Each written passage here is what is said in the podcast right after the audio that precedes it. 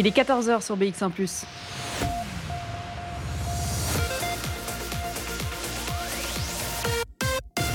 BX1 ⁇ Radio de Bruxelles.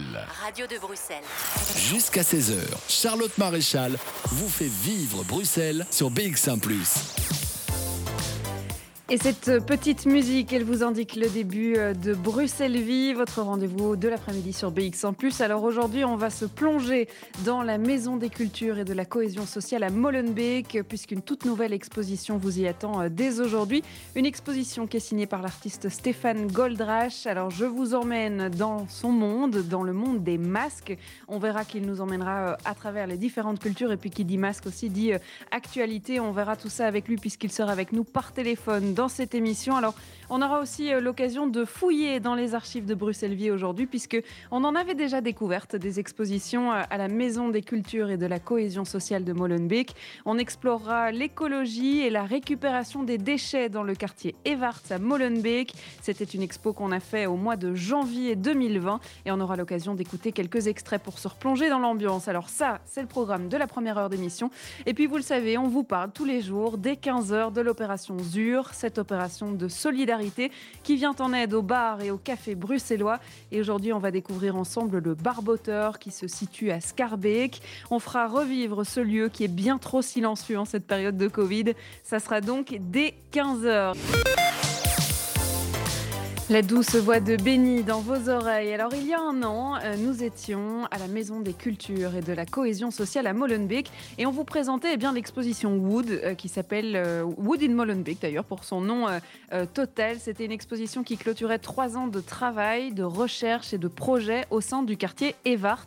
C'est un quartier un peu particulier, notamment parce qu'il y a beaucoup plus de déchets que dans d'autres quartiers et des déchets qui pourraient être réutilisés. C'était une action participative justement autour de la valorisation des déchets en bois dans le quartier, alors notamment des palettes en bois. Je vous propose de redécouvrir ce projet au travers de cet extrait. C'était avec Maël van der Linden qui était chargé de recherche à l'UCL qui nous présentait tout ça. On va commencer ben, par le début. Donc, on est ici à une exposition, euh, une exposition Wood in Molenbeek, euh, qui est créée parce que c'est la fin de trois ans de projets euh, qui ont été menés ici dans la commune. vous êtes parti du constat qu'il y avait pas mal de déchets, notamment de déchets en bois, et qu'on pouvait en faire quelque chose. Et donc, vous avez décidé de mener pendant trois ans un atelier de menuiserie, si on peut le dire comme ça, pour transformer cette matière première et en faire quelque chose. Alors, au bout de trois ans, une exposition. On est au tout début. Je suppose qu'on est même au début de ce que vous avez commencé il y a trois ans. Oui, tout à fait. Donc on est euh, au début d'un constat euh, que dans le quartier Evart, qui se situe dans la rue euh, au bout des abattoirs, à Molenbeek-Saint-Jean, il y a énormément de déchets. donc on se balade dans cette rue, on voit tas de, de, déchets de toutes sortes, pas seulement, pas seulement du bois. Mais au final, ces déchets, en fait, ils sont repris par la commune, par la gestion des déchets, pour être jetés à l'extérieur de la ville et sont jamais repris comme des ressources. Et donc euh, le départ, c'est se dire comment est-ce qu'on peut transformer cette matière et en faire autre chose, si possible de manière locale et si possible avec le citoyen? C'est donc ce que vous avez fait. Hein. Donc vous avez euh, cherché des partenaires pour pouvoir monter un, projet en collaboration évidemment avec la commune, avec euh, Xavier qu'on pourra entendre tout à l'heure, qui pourra nous parler bien presque du tout début de ce projet. Et comment est-ce qu'on arrive à considérer du coup des déchets comme des ressources et à les voir autrement?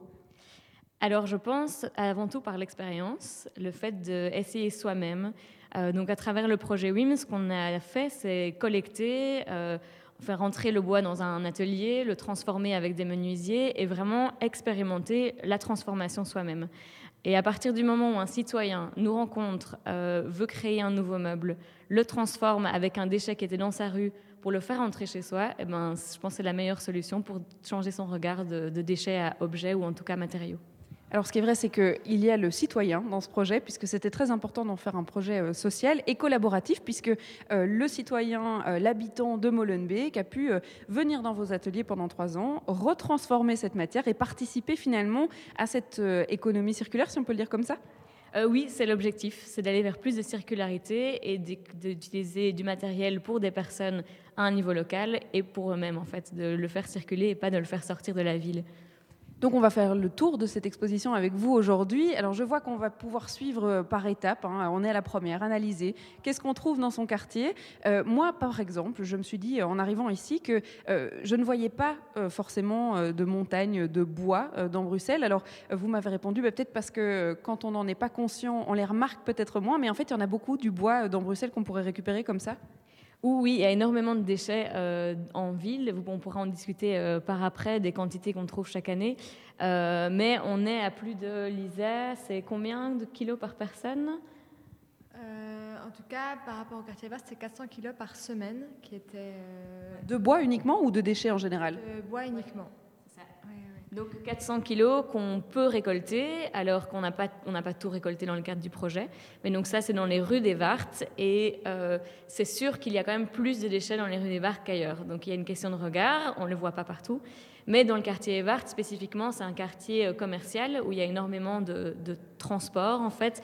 Il y a, des meubles de palettes, il y a beaucoup de construction aussi au niveau euh, des nouveaux immeubles qui sont en train de se faire construire, donc beaucoup de déchets aussi par rapport à ça et énormément de déménagements. C'est un quartier de passage, le quartier Evart. Donc il y a beaucoup de les, personnes issues de l'immigration qui arrivent dans Bruxelles, il y en a beaucoup qui trouvent un logement Evart, qui vont y arriver et repartir le plus vite possible. Mais en partant, on déménage et on lâche euh, des meubles dans la rue par la même occasion. Et alors une autre raison, pourquoi est-ce qu'on trouve beaucoup de bois aussi, c'est parce qu'il y a énormément de gens qui viennent de l'extérieur du quartier pendant la nuit, qui viennent vider leurs camions dans les rues des Vartes. Donc ça, c'est des, euh, des citoyens du quartier, des habitants qui nous ont partagé leur expérience et donc, c'est vraiment un quartier, pour certains, qui est vu comme un quartier poubelle. Donc, spécifiquement, plus de déchets aussi liés à ça, pas seulement euh, liés au déménagement et euh, à la construction euh, dans le quartier. Alors, on continue parce que vous avez peut-être entendu plusieurs fois déjà depuis le début de cette émission un terme qui est recherche-action participative. Et c'est vrai que c'était important de pouvoir expliquer ce que ça veut dire, hein, comme nom de projet, recherche-action participative. Et pour ça, je vais en parler avec Lisa Oquier. Bonjour Lisa. Bonjour. Alors, vous étiez animatrice sur ce projet-là, et donc le but était euh, euh, de faire un contact entre les citoyens à Molenbeek et euh, l'atelier WIM, donc Wood in Molenbeek. Mais là, pour le coup, on essaye de comprendre qu'est-ce que ça veut dire recherche-action participative, qui est un terme en fait qui décrit assez bien le projet. Oui, alors en fait, la recherche-action participative, c'est un peu une autre façon de faire la recherche, de sortir la recherche juste du secteur de, l'université ou, de la science et de permettre qu'elle soit faite avec euh, des acteurs de différents horizons, avec différents points de vue. Et ce, c'est soit des gens du, terrain, euh, des, gens plutôt manuels, ou aussi des gens de l'université, des citoyens, des habitants. Euh, voilà, ça c'est un peu comment on pourrait résumer le concept de recherche-action participative qui était appliqué pour le projet WIM.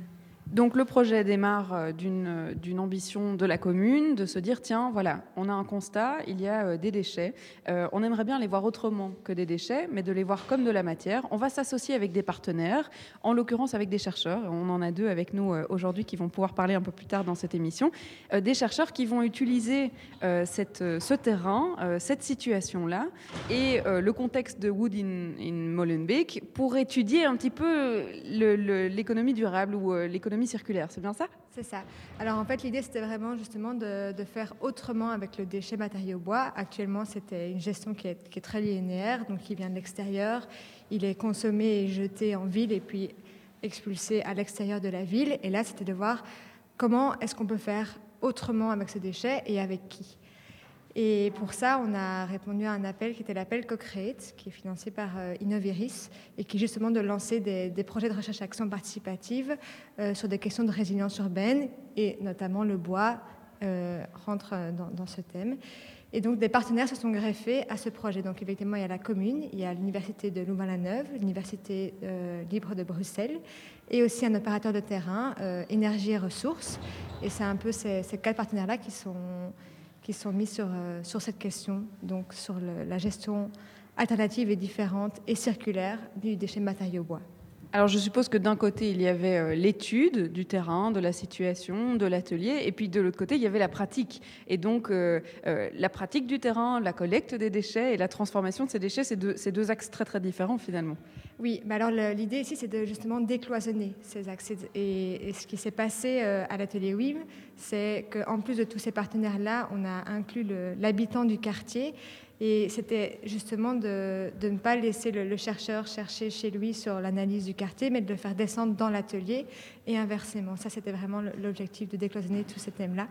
Et donc, on a eu euh, l'anthropologue sur le terrain qui a aussi euh, travaillé le bois, et, et, on a eu le menuisier qui a participé à la rédaction des rapports, et on a eu les habitants qui, qui aussi proposaient d'autres euh, alternatives ou, ou, ou réponses ou possibilités à toutes les questions qu'on se posait ensemble finalement.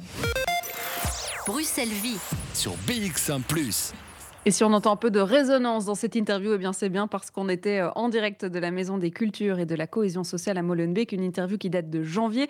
On aura l'occasion euh, de réécouter certains moments euh, de cette émission pour découvrir, redécouvrir cette exposition Wim in Wood, pardon, in Molenbeek pour la suite de l'émission. Bruxelles Vie sur BX1 ⁇ et Bruxelles Vie à la maison, c'est aussi un retour nostalgique dans les émissions qu'on a passées ensemble sur le terrain. Ici, on parlait de valorisation des déchets qui ont été trouvés dans le quartier Evart surtout des déchets en bois qui peuvent être considérés en fait comme des ressources. Il faut euh, non pas les appeler comme des déchets mais comme des ressources.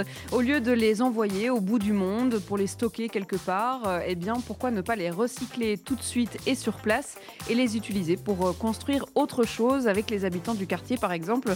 Eh bien c'était le projet mené par Wood in Molenbeek pendant trois ans et on était à l'exposition qui venait clôturer ce projet au bout de, des trois ans. C'était à la Maison des Cultures à Molenbeek et on se replonge dans les archives de Bruxelles Vie avec cet extrait.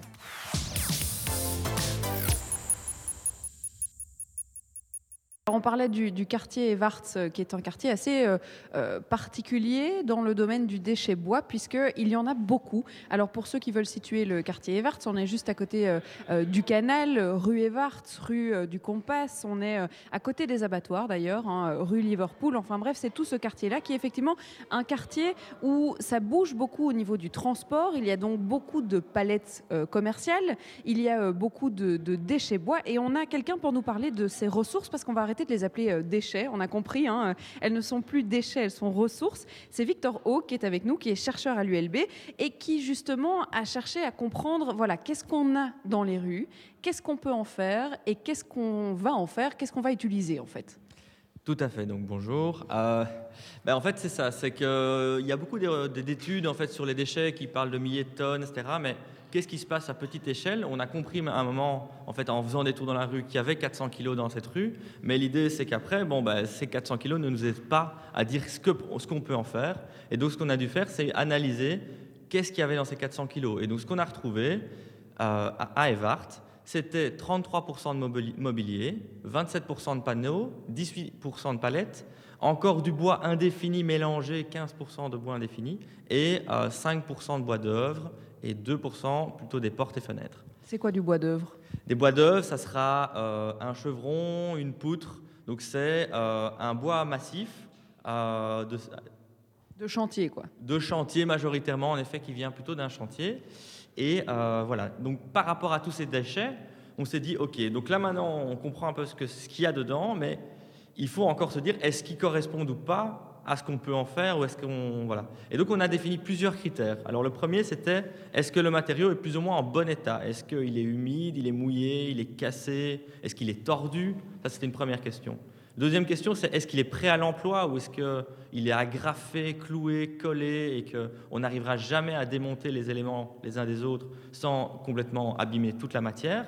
Est-ce que ces éléments quand même sont assez grands euh, pour les utiliser? Parce que s'ils sont tout petits, en fait, on n'arrivera plus à refaire quelque chose de correct. Euh, est-ce qu'ils sont assez disponibles là où on les trouve? Est-ce que c'est quand même voilà, une matière un peu rare et qu'en fait faut faire attention et la garder? Et après, c'est la question du traitement du bois. Donc, est-ce qu'il y a un traitement de surface ou est-ce qu'il y a un, un, traitement dans la matière et donc en fait c'est un bois contaminé et donc il peut être dangereux de l'utiliser euh, par exemple pour un, meuble de cuisine, etc. Et donc il faut faire euh, voilà tous ces critères-là nous ont permis de dire ok alors qu'est-ce qu'on voilà ce enfin, nous ont permis de définir ce qu'on voulait collecter. Et donc dans ce qu'on a collecté, nous on n'a pas collecté 400 kilos par semaine, on en a collecté 73 ce qui est déjà pas mal, et ce qui, sur les 16 mois, de, en tout cas, qu'on a quantifié, ça représente 5 tonnes de matière. Et dedans, ben, ce n'est pas la même photographie qu'on avait dans la rue, mais on a co collecté donc 32%, c'était des panneaux, 42%, c'était donc ce bois d'œuvre, 7% de palettes, parce qu'en fait, il y a déjà quand même euh, pas mal de gens qui récupèrent les palettes, donc nous, on n'a pas récupéré trop. Et après, 17% quand même encore de mobilier et 2% de menuiserie intérieure, donc porte-fenêtre. C'est-à-dire que quand on, décide de faire un, atelier de menuiserie, on ne peut pas prendre n'importe quoi, puisque euh, le but est de retravailler ce bois. Si je prends euh, une planche qui effectivement ne va pas vraiment me servir, il faudrait que je coupe les deux extrémités pour qu'elle soit utile, et, que donc on arrive à un trop petit produit, ça ne vous servait à rien. Le but n'est pas de reprendre tous les déchets, mais de prendre ce qui vous sert à quelque chose. Tout à fait, et c'est là où on a eu euh, une complexité, parce qu'en fait, euh, nous, on, voulait valoriser, on voulait trouver un système qui permettait de tout valoriser. Donc on a collecté un peu de tout, et après on a questionné avec les citoyens, eh, qu'est-ce qu'on peut faire, qu'est-ce qu'on peut valoriser, et donc on a vu en un coup, ben, on n'a pas trouvé de solution pour certains déchets, on en a trouvé pour d'autres, et euh, on a commencé en fait à affiner nos critères, à dire voilà, en fait, euh, par exemple, aux dimensions, bah, ça ne sera pas des éléments inférieurs à 50 cm, parce qu'en fait, en dessous, ça devient vraiment galère à valoriser. Et tout doucement, on a en fait développé des, vrais critères qui n'existent pas à l'heure actuelle, parce que par exemple, le bois, euh, les catégories de bois qu'on connaît dans la gestion des déchets, c'est les catégories A, B, C, et le C notamment, c'est le bois contaminé. Et maintenant, on va par exemple devoir dire des A++, des A, B-, ou des choses comme ça, et de commencer à intégrer des critères beaucoup plus précis pour qu'on ne fasse pas simplement de l'incinération ou du recyclage, mais aussi de la récup, euh, voire euh, de la réparation on va rencontrer hein, plus tard dans cette émission un menuisier qui a participé euh, au projet et qui va pouvoir nous dire évidemment bah, qu'est-ce qui était facile à faire, qu'est-ce qui n'était pas facile à faire. Mais euh, ce qu'on peut déjà dire dans l'analyse que vous avez pu faire des déchets dans la rue, c'est que euh, forcément on a de plus en plus de meubles préfabriqués, qu'on a de plus en plus de meubles faciles à monter qui du coup ne sont pas en bois brut. Et donc le bois que vous récupérez, c'est une matière qui est beaucoup plus difficile à travailler finalement. Oui, tout à fait. Il y, a eu un vrai champ exploratoire, comme je disais. Il y avait quasi 60% donc, qui étaient mobiliers et panneaux. Et ces panneaux, c'était majoritairement des panneaux agglomérés. Donc, c'est des, voilà, des particules de bois collées ensemble avec une, couche comme ça de, protection, mais qui, en fait, craint l'eau, craint euh, en un coup, dès que démonté, on abîme les panneaux, etc. Et c'est vrai que c'est des panneaux qui complexifient le réemploi. Et donc, on a eu un vrai champ exploratoire de comment on revalorise ça euh, dans tout un tas, euh, soit de mobilier, soit de petits objets. Et c'était un vrai champ euh, de recherche à, part entière. Quoi. Sur BX1 ⁇ de 14h à 16h, Bruxelles vit Bon, mais si on en parle aujourd'hui, si on diffuse ces extraits euh, de l'émission oui, qu'on avait faite euh, avec l'exposition Wood in Molenbeek, ce n'est pas juste pour vous, frustrer, parce que euh, c'est vrai que l'exposition n'est plus là, elle n'est plus disponible pour l'instant, mais pour ceux qui veulent en savoir plus, vivre un peu plus des moments de cette émission, je vous propose d'écouter l'intégralité de cette émission à la date du 21 janvier 2020 sur notre site internet bx1plus.be dans les archives de Bruxelles Vie. Et puis on va revenir dans le présent, toujours à la maison des culture et de la cohésion sociale de, Molenbeek, de on va y arriver. Euh, pour cette fois, vous présenter l'exposition qui vient d'ouvrir ses portes. Elle est signée Stéphane Goldrache. Euh, on en parlera dans quelques instants avec Arnaud Matagne qui sera avec nous par téléphone. Eh bien, ce sera juste après ça. Le titre, c'était The Image of Boy Wonder et c'était Faces on TV sur BX1 Plus dans vos oreilles. Alors, je vous l'ai promis, on est en liaison directe par téléphone avec Arnaud Matagne qui est à la Maison des Cultures et de la Cohésion sociale à Molenbeek. Bonjour Arnaud Matagne. Bonjour. Alors on parle de la Maison euh, des Cultures et de la Cohésion sociale de Molenbeek parce qu'il y a une toute nouvelle exposition qui est proposée euh, aux visiteurs, qui a été inaugurée hier, c'est tout neuf et qui est donc accessible dès aujourd'hui au public et ce euh, jusqu'au 12 février, puis encore du 22 février au 26 mars inclus. Ça s'appelle Masque, c'est de Stéphane Goldrache qu'on aura par téléphone aussi juste après dans quelques instants.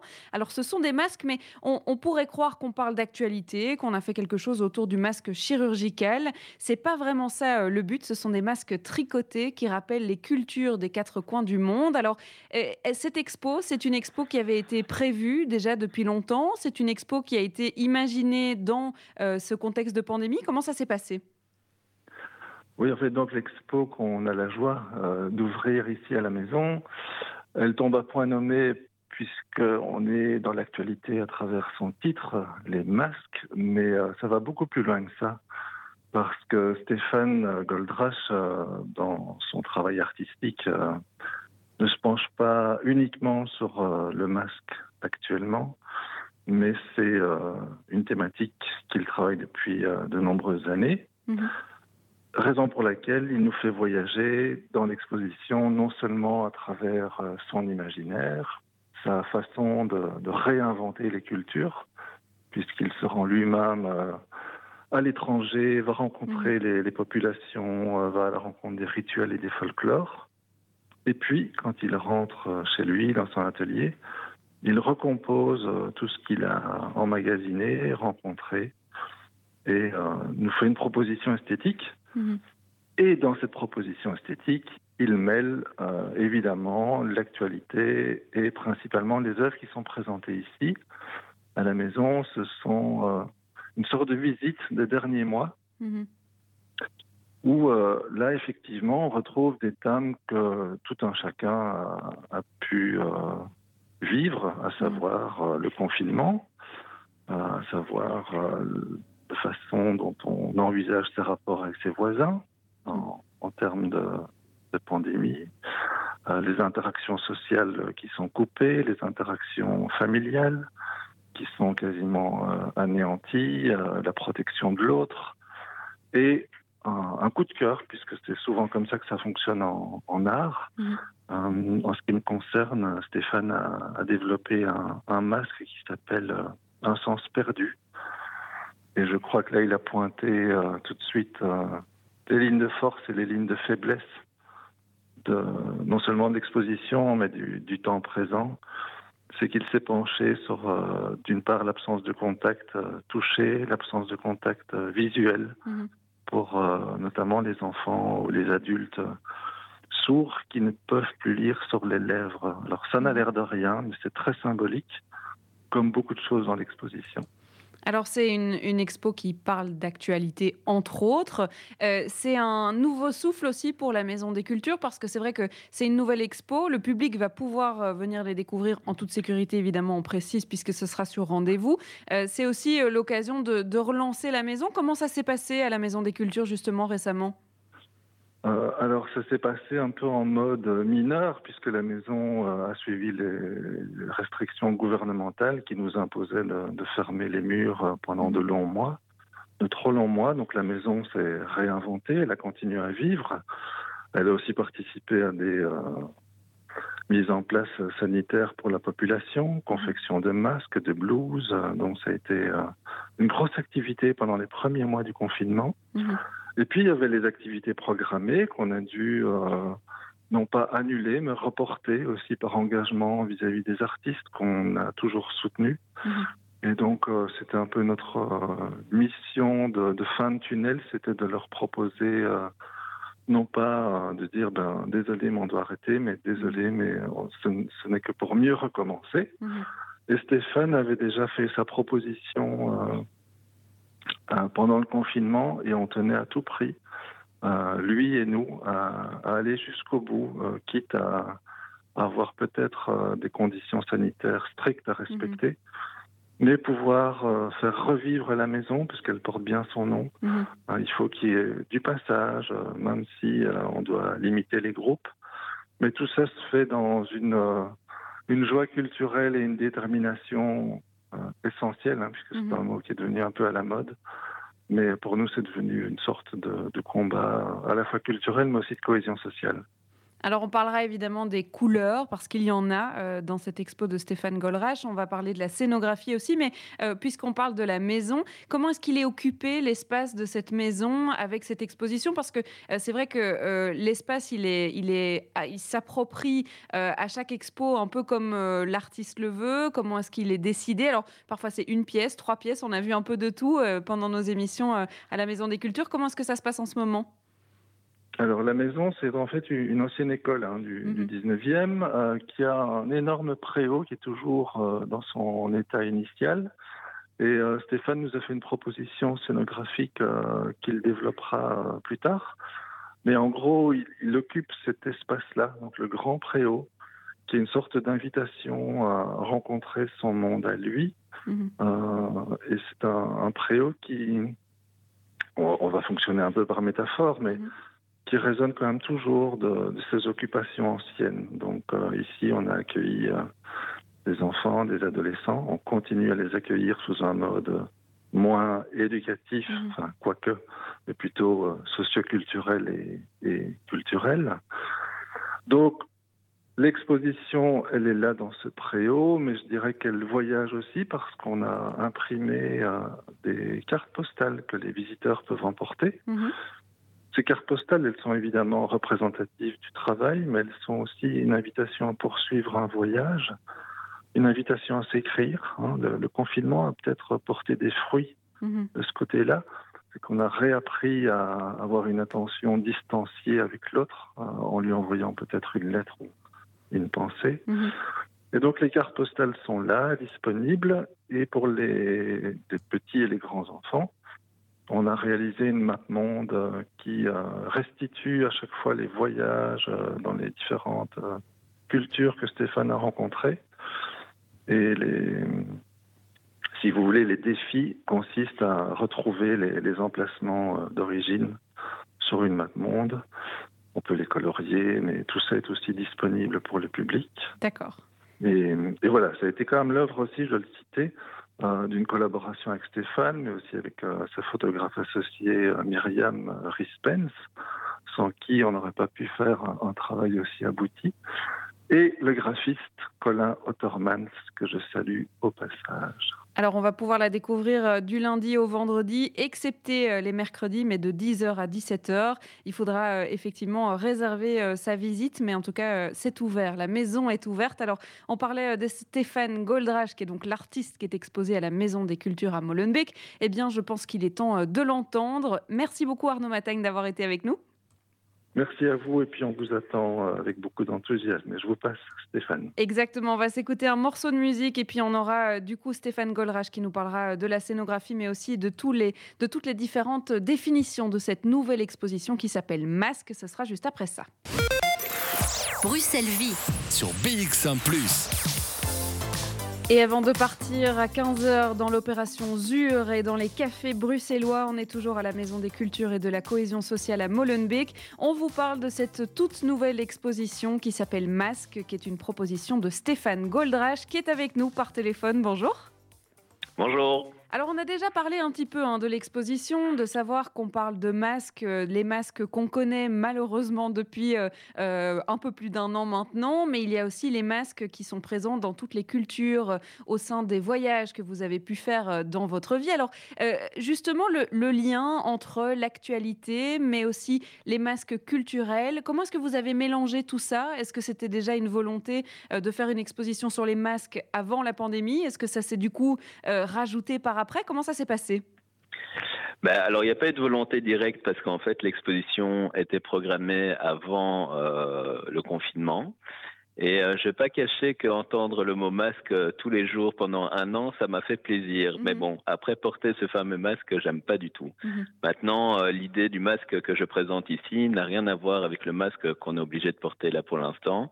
C'est vraiment mettre en avant des cultures, des traditions, des rituels et surtout des rencontres qui m'attirent en partant dans d'autres pays pour découvrir leurs masques assez magiques. Alors, il faut savoir que les masques, ils sont euh, tricotés. Euh, et donc, il faut les imaginer comme de grands casques, masques qui prennent vraiment de la place et qui sont donc tricotés. Et ils sont extrêmement colorés. Alors, ces couleurs, elles étaient déjà présentes dans votre esprit ou c'est aussi une réponse à l'amorosité et peut-être euh, la tristesse de l'actualité en ce moment? Oui, c'est un peu ça, parce qu'en fait, je travaille euh, le masque depuis quand même plusieurs années. Euh, et, je travaille souvent le masque en série. Donc ça veut dire que dans cette exposition, on voit euh, la série de six masques confinés qui ont été réalisés durant cette période, donc mmh. cette année. Et donc en effet, j'ai mis vraiment beaucoup, beaucoup de couleurs parce que je pense qu'on a besoin de beaucoup de couleurs et beaucoup d'humour aussi. Mmh. On retrouve beaucoup d'humour dans ces masques. Ce sont, en tout cas. Ce sont des masques, vous, l'avez dit, issus de, de, culture, euh, d'ailleurs, euh, de voyage, d'évasion. Euh, ça veut dire que ce sont des masques réalistes qui correspondent à ces cultures-là ou bien ce sont des masques inventés qui sont inspirés de ces cultures? Alors, ça veut dire que, à nouveau, quand, puisque je parle de série, les masques qui sont ici, c'est plus une réponse à certaines situations qui a pu se passer, qui se sont passées durant cette période de confinement et cette période assez particulière. Maintenant, il y a d'autres masques, mais qui ne sont pas ici à l'exposition, qui justement qui sont des réponses à certains voyages. Mhm. D'ailleurs, il y a un livre qui est édité, qui vient d'être, qui vient de sortir, qui s'appelle Masque, qui a été édité dans la maison de CFC, où on peut voir toute la collection de, de, ces masques de voyage et tout ça. Alors, on a déjà abordé un petit peu euh, la scénographie qu'on va pouvoir découvrir dans l'exposition avec Arnaud Matagne euh, il y a quelques instants, mais c'est vrai que euh, vous avez choisi d'exposer dans le préau, donc de la Maison des Cultures, et il y a une scénographie particulière. Alors, je, vais vous laisser expliquer parce que c'est vrai que j'ai vu qu'il y avait une histoire de toilette à l'entrée, la première chose qu'on pourrait voir. alors, il va falloir m'expliquer. Alors, c'est tout à fait ça. En fait, euh, chez moi, en fait, une des choses qui me frustre le plus pendant cette période de confinement, c'est de ne pas inviter des gens chez moi, parce que je fais souvent des repas chez moi, mhm. où j'invite quatre personnes, et ces quatre personnes, à leur tour, invitent chacun une personne que je ne connais pas. Donc, c'est toujours des, repas avec des très chaudes rencontres. Et ça, malheureusement, on peut plus le faire. Donc, je me suis dit, puisqu'on peut pas le faire chez moi, pourquoi pas le faire en grand mhm. et utiliser cet espace pour inviter les invités autour de cette table. Donc quand on rentre, en fait, il y a une grande table qui représente la fameuse table que je pourrais avoir chez moi, avec ces six masques exposés. Et, euh, et puis un espace où il y a mes toilettes, parce qu'en fait, chez moi, euh, eh ben, tous mes murs sont blancs, mhm. malgré euh, que je sois artiste, mais bon, c'est parce que j'utilise souvent beaucoup de couleurs. Quand je, rentre chez moi, j'aime bien avoir des mhm. murs blancs, et le seul endroit où il y a quelque chose au mur, c'est dans mes toilettes. Et dans mes toilettes, j'ai fait un jeu pour ma fille qui a 9 ans, où j'ai dessiné tous des masques traditionnels que j'ai pu voir ou que j'aimerais voir dans différents pays. Mhm. Et il y a les références pour les retrouver sur une euh, map monde. Mhm. Et donc, ça permet de, de faire la géographie d'une manière assez amusante. Et donc, je me suis dit, ben voilà, comme ça, je peux inviter des gens autour de ma table, les inviter pour aller dans mes toilettes et en même temps avoir ce jeu euh, pour apprendre la géographie, puisque chaque euh, visiteur peut repartir avec sa map euh, et ses masques, et je les encourage à l'accrocher dans leurs toilettes. Alors, c'est-à-dire que le, jeu, il était inventé chez vous, dans vos toilettes pour votre fille, donc vous l'avez, vous, vous l'avez agrandi, vous avez permis à plus de joueurs de pouvoir jouer, en fait. Oui, parce qu'en fait, à la base, c'était plus quelque chose de privé chez moi. Mhm. Et en fait, c'est quelque chose qui amusait beaucoup, justement, mes invités qui mangeaient bah, ces repas chez moi. Et donc, je me suis dit, bon, ben, c'est vrai que ça pourrait être euh, plutôt amusant de partager ça avec un plus grand nombre euh, de personnes. Alors, on va peut-être terminer euh, sur une note positive. C'est vrai que le masque, vous l'avez dit, on, en a beaucoup, beaucoup, beaucoup entendu parler cette année, quitte à, avoir une overdose de masques, là, en tout cas pour le porter, parce que c'est vrai que c'est aussi une manière dans cette exposition de revaloriser cet objet qui a été un petit peu terni par la pandémie et donc de remettre du positif et, de le relier d'ailleurs à, toutes les cultures qu'il peut, qu'il peut représenter. Mais ça veut dire que le masque en soi, c'est quelque chose d'assez particulier et qui existe depuis très très longtemps. Et, euh, et le fait de découvrir comme ça des masques et de découvrir d'autres cultures, c'est assez intéressant. C'est vrai que moi, je ne lis pas trop le masque qu'on doit porter aujourd'hui avec ces masques mhm. que je découvre dans toutes les cultures. Donc euh, oui, c'est plus joyeux, oui, c'est vrai que c'est le mot masque, mais c'est une autre relation au lien social en fait. Parce que mhm. là, par exemple, ces masques-ci que je présente, c'est vraiment un vrai lien social et de rencontre. Et euh, le masque que nous devons porter, ben, c'est un peu l'inverse finalement. Merci beaucoup d'avoir été avec nous pour nous présenter cette exposition Masque. Je rappelle que vous pouvez la découvrir du lundi au vendredi, excepté euh, les mercredis de 10h à 17h sur rendez-vous. Vous pouvez la découvrir tout au long de cette semaine pour cette première semaine d'expo, mais aussi du 22 février au 26 mars. Merci Stéphane Goldrach d'avoir été avec nous. Ben, un grand merci. J'aimerais vraiment remercier euh, Myriam Rispens, qui est la photographe euh, qui se déplace avec moi, et l'équipe des maisons, de la maison de culture de Molenbeek qui euh, ont fait un magnifique travail pour m'aider à faire cette exposition. Le message est passé. On va euh, écouter, on va eh bien, bientôt partir dans la deuxième partie de cette émission avec l'opération ZUR qui arrive dans quelques instants.